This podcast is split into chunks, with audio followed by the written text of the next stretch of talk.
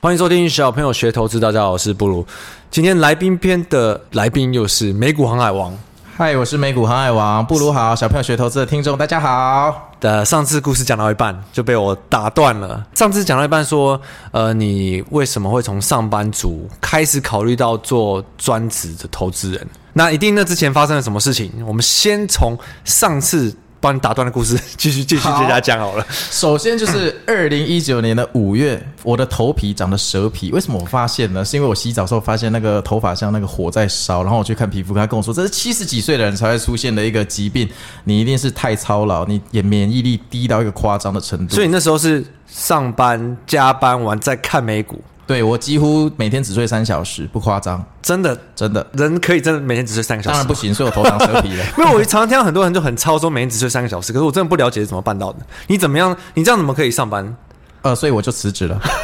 不是啦，你一定是因为，所以你是先生病，还是先有考虑专职投资？嗯，在我的头皮发现有蛇皮之前，其实我之前有一波交易，这做的非常的好，那也赚了非常多钱，所以我那个时候本来就有萌生全职做投资的念头。所以是第一笔赚大钱才萌生这个念头。呃，那个不是第一笔，但那个是我考虑全职投资的第一笔，没有错。因为我一定是有好多笔一直赚钱、赚钱、赚钱到最后一笔，我才会开始想说，诶，那是不是我做这个有天分，要全职去做？那你其实算蛮实际的，因为我觉得很多人可能是赚第一笔就开始考虑说我要做全职这样 我、。那个不行啦，就是因为你要有一段市场验证期嘛，你必须说你要确认说，呃，你你这个策略可能是三年都有效，而不是只有第一个月有效你就丢进去因的为。我觉得网络上最常看到就是来了一波大行情，就一堆人跑出来说要做全职。对，然后当冲客过多，筹码就过于混乱，好熟悉的名字，对对对，好熟悉。悉哦，好好好常遇到这 种。所以你对对一对开始是你要跟我们讲的故事是某你某一个股票，的操作，对，就是我那个时候，我有注意到一档资安的股票很不错。然后那个时候，因为我把一些之前呃科技股获利了结，所以我就在想下一个板块要找什么。那我当然不想去找麦当劳或沃尔玛这种股票，因为我觉得这种股票的爆爆发性比较小。我想说啊，下一个世界大战应该是资安大战，所以我那个时候就一箩筐把所有世界上。资安的股票，然后呃毛利率比较高的就列成一个追踪器，那我就每天去追踪它。然后我注意到有一档股票叫 ZS，它在二零一八年的时候挂牌，二零一八年 IPO。我观察了它五个月之后，我觉得我想要买进它，因为我看它的毛利率七十 percent，再加上它是一个用云计算去做那个防堵，所以你那时候应该是比较那种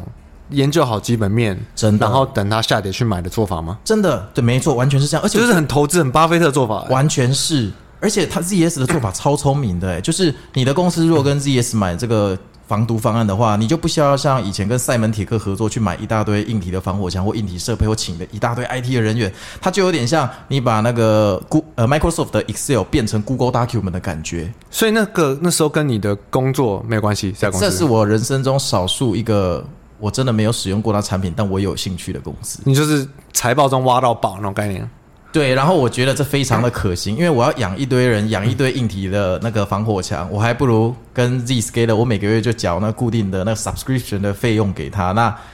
我所有的员工要连进来我的公司前，就先连到他的指定的位置。但帮我我觉扫得除这就也好不是了完全没关系耶、真的因吗为你自己是做工程端相关的，啊对啦你云端知相道关的他们对对对的优势在哪里，哎，吧对对对，pro and cons，对啊，稍所微以做一也点是大分家知析。道。结果我那个时候买一点，我非常挑剔，我等了五个月，我终于等到九月，因为他九月十六号当年 IPO 员工闭锁期结束，员工被允许出售股票获利了结哦，。所以一开始都没跌，所以你就一直忍，一直忍。对我，我要忍到就员工会，因为我相信他们高管一定会获利了结，那个时候可能价格会比较好，大概三四十块左右。结果那个时候，我突然想起一件事，我有一个亲哥哥在美国一间 超亲级，哥哥，你是有多少多少个不亲的 哥哥？我只有一个哥哥，干哥哥，哦他在美国一家很大很大很大的公司当资安长，所以他地位蛮高，就资安长，就是意思就管那间公司所有的 Internet Security。然后我就想到，我怎么没有利用我的证？我应该去问他。我就马上打 Line 的电话跟他说：“哎、哥，那个 GS 这公司你有听过吗？”我哥跟我说：“一些公司小，因为我们其他习惯讲台语。”我说什么？然后是你们高雄人，对，他说我上个月跟你通电话的时候，我不是说我前阵子哦跟一个 CEO 去游艇上吃龙虾吗？那个就是 ZS 的执行长，就我们公司跟他买合约，一买就是三年。我一听到，我就全身像被雷劈到，我就在想，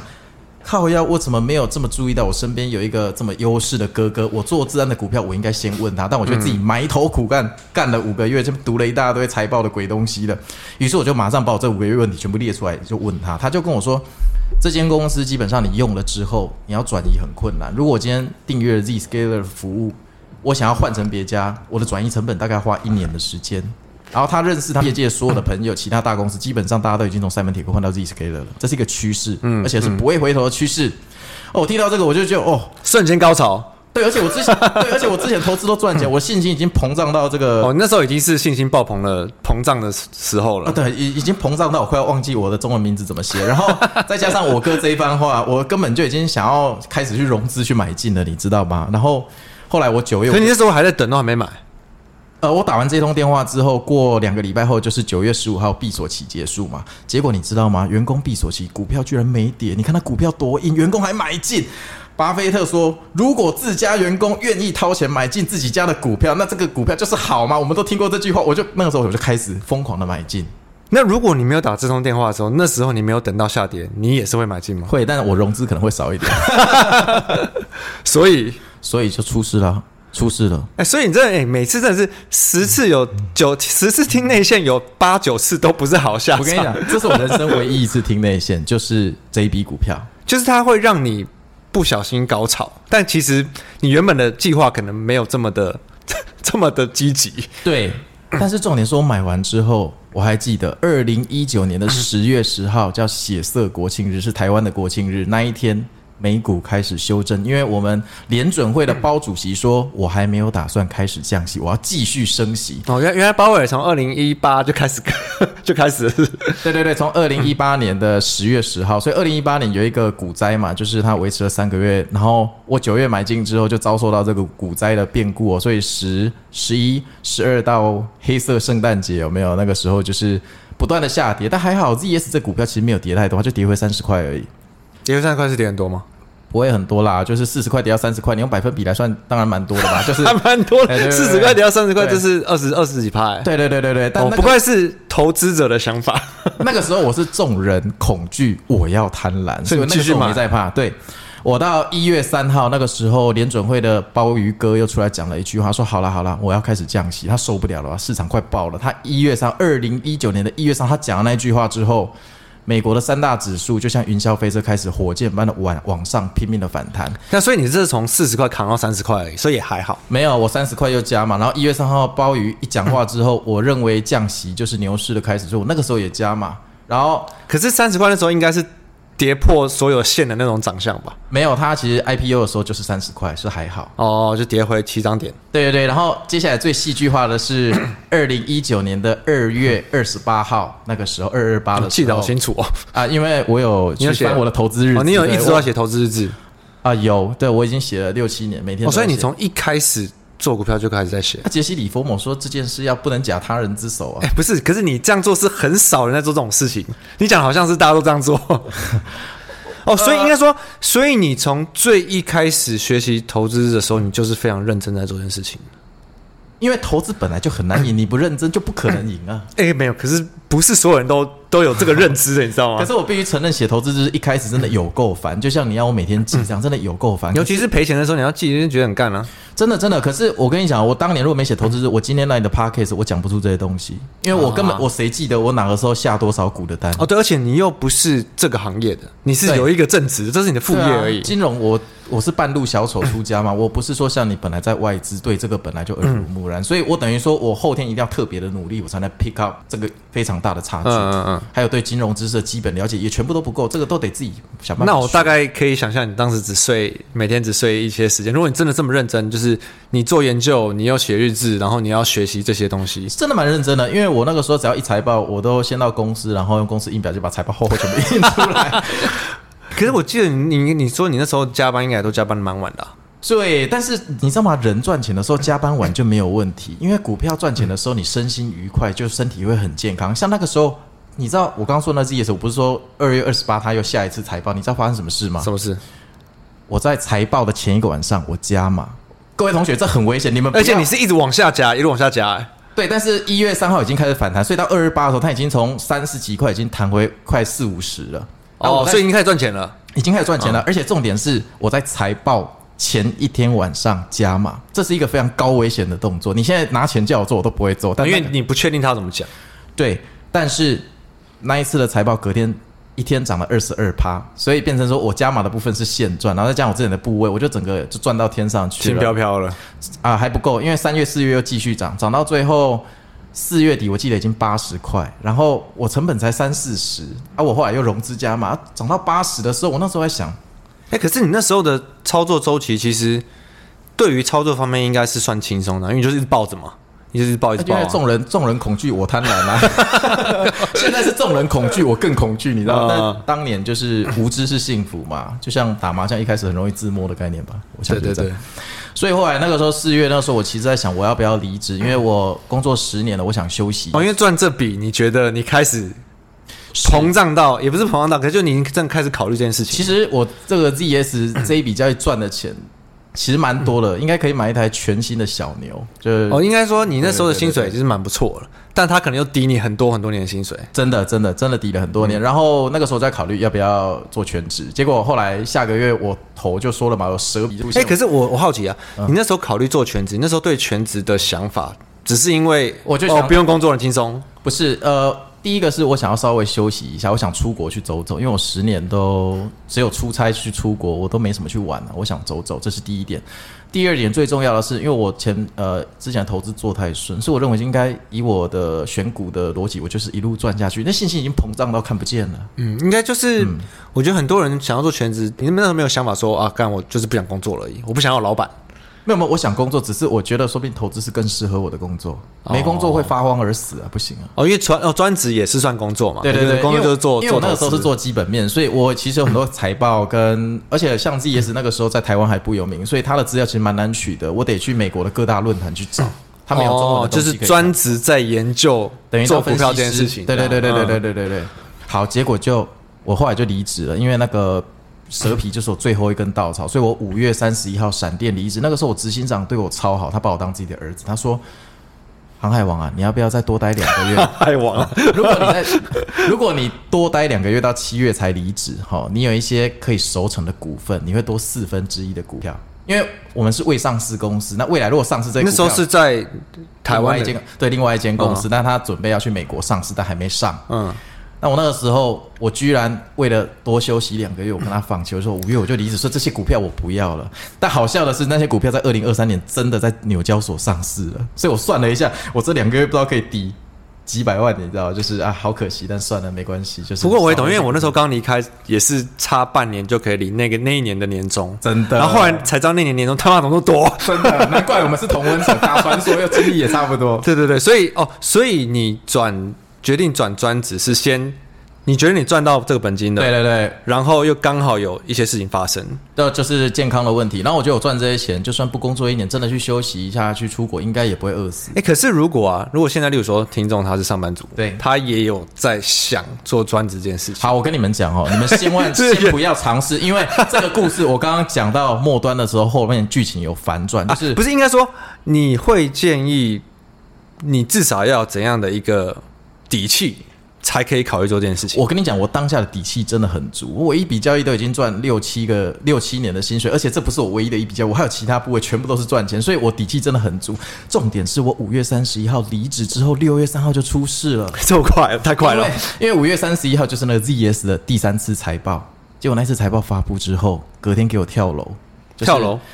股价跌七趴，再隔天再跌四趴，所以两天给我蒸发了7%跟十一 percent。十一帕还好吧？你不是已经账面赚很多了吗？对对对，可是因为它是本金的十一趴，它不是获利的十一趴，所以本金的十一趴可能对你是很有感，再加上我是融资会放大，哦所以当下我有一种在做梦的感觉，怎么我钱突然不 见了？就就像最近的 AI，哎，对我我我本来可以买一台全新的小牛，现在只能买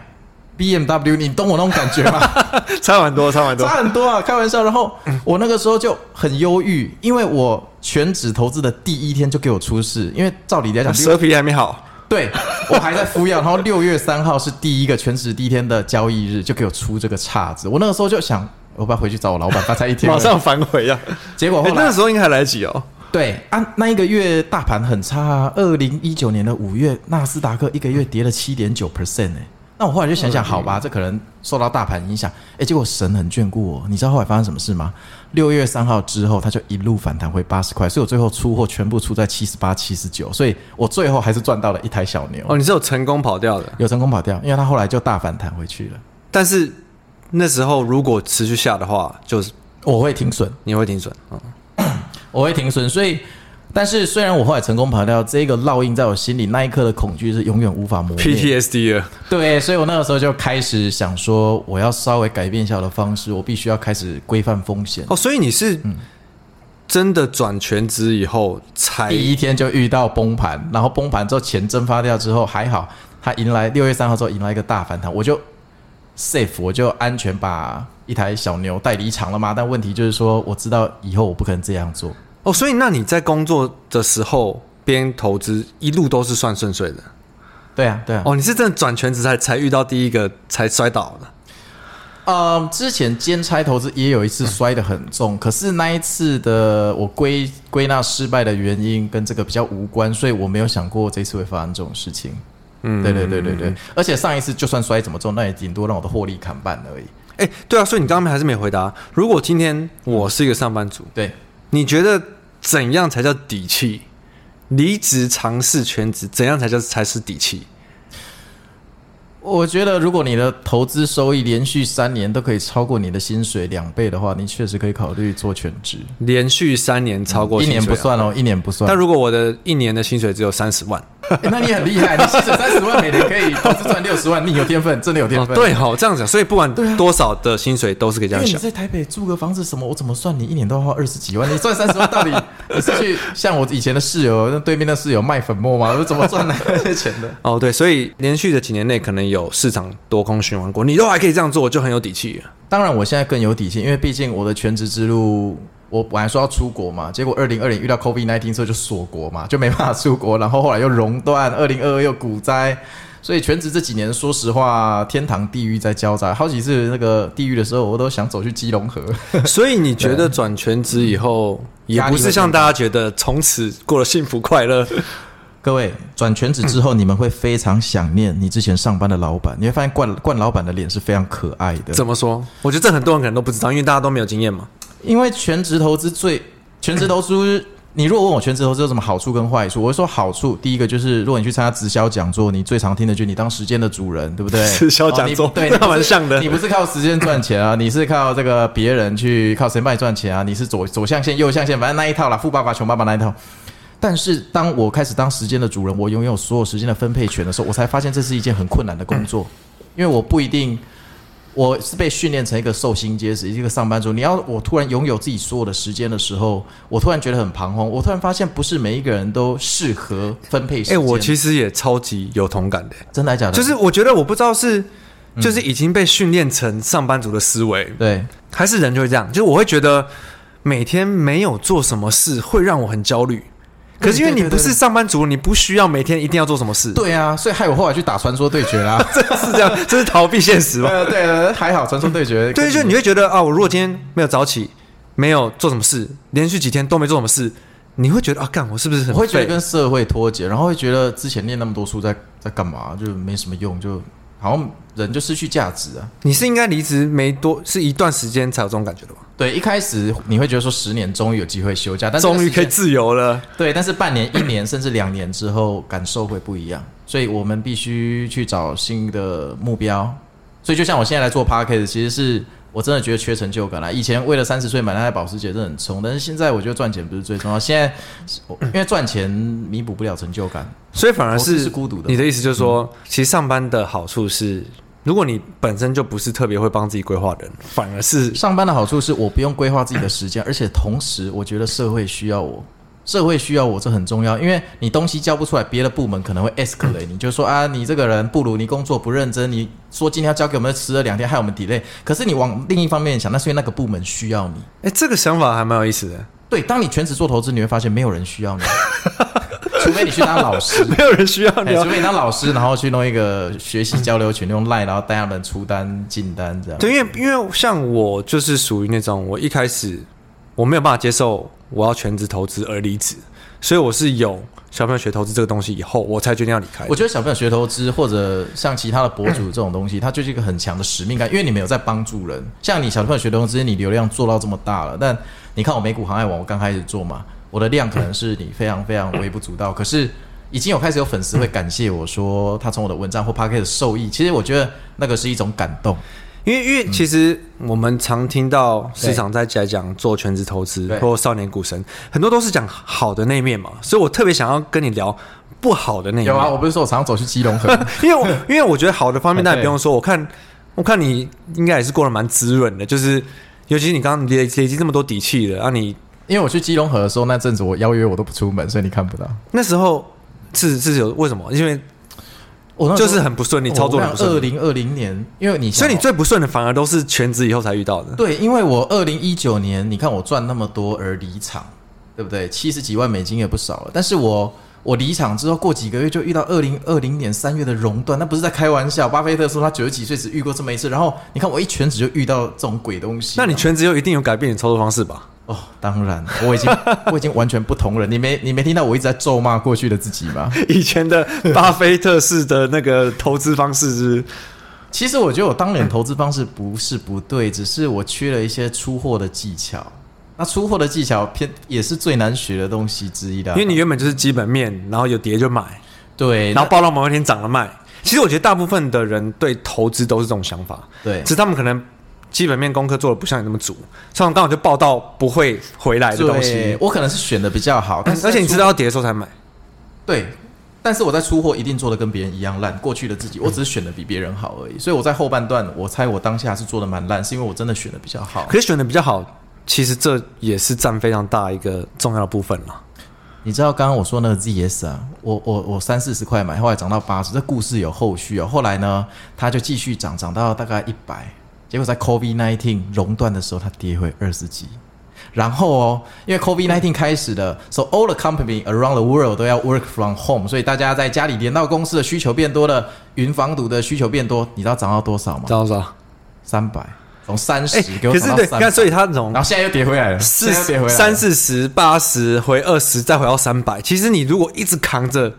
应该也是蛮就不用睡觉，就蛮不舒服的就心脏病了啊， 就忧郁症了。哦，对，因为而且你对啊是在上面还有加融资哎，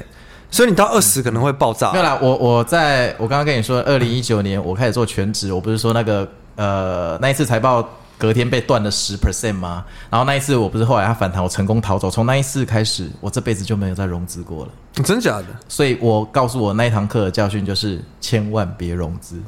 我我会用我的错误去修正某一个不好的习惯。可是这些都是有把部位放大上，有赚到钱的人才会这样做啊，不然你小的时候还是需要做一些杠杆嘛，对不对？也就是说，对我承认你说，就是人如果没有融资过，没有赚过大钱，当然也无法体会融资被断头的痛苦，更不会去改融资的习惯。所以你全职以后，你有做很多不一样的事情，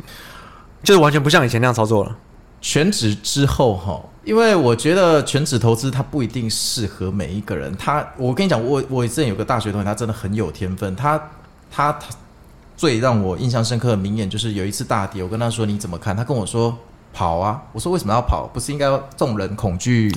加吗？你知道他跟我说什么吗？什么？他说两点：第一，一根大大的绿棒后面可能有第二根绿棒，只是中间可能会穿插几根红棒把你骗进去，这是第一点。第二，钱随时赚在有，我为什么要赌这是最后一根绿棒？我宁可看到三根绿棒我再进去。赌第四根绿棒的几率总是胜率比较高嘛？哦，我要是第一根绿棒就进去接飞刀，对，听起后来面通很常还有余震，地震后会有余听起来震很有 sense。他在半导体公司上班，他没有金融教育，但有些人就是有天分，他天生就不需要去锻炼停损。但像我这种个性，有没有？我天生就不喜欢停损，所以我必须要花钱买教训，我才能学习停损。所以我觉得这个是有天分的差别。那如果你天分特别的好，你做全职当然没有问题。那如果你天分还没有纠正好，就像我一样进入全职，你就会经历一个非常痛苦的阵痛期。但是还好之前赚的够多，不然我早就滚回去欸工作其了、其实我觉得真的是听很多比较有经验的人，或者是市场上很多高手，其实你听下来，大家讲的事情都很像，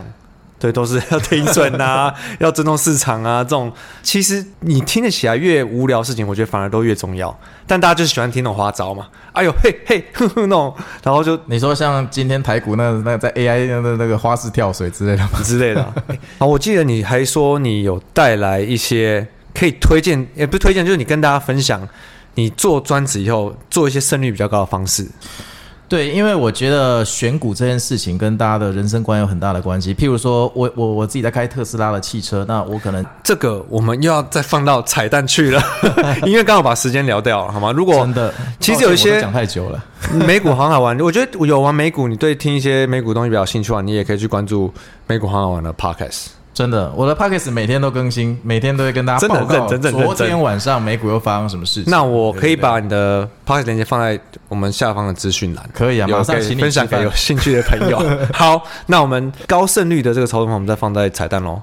呃，可以，就是我可以分享我后来的进化，然后怎么度过这几年熊市的方法。 OK，好，那这集先到这，我是布鲁，我是美股海王，谢谢布鲁，谢谢小朋友学投资，好，拜拜。拜拜。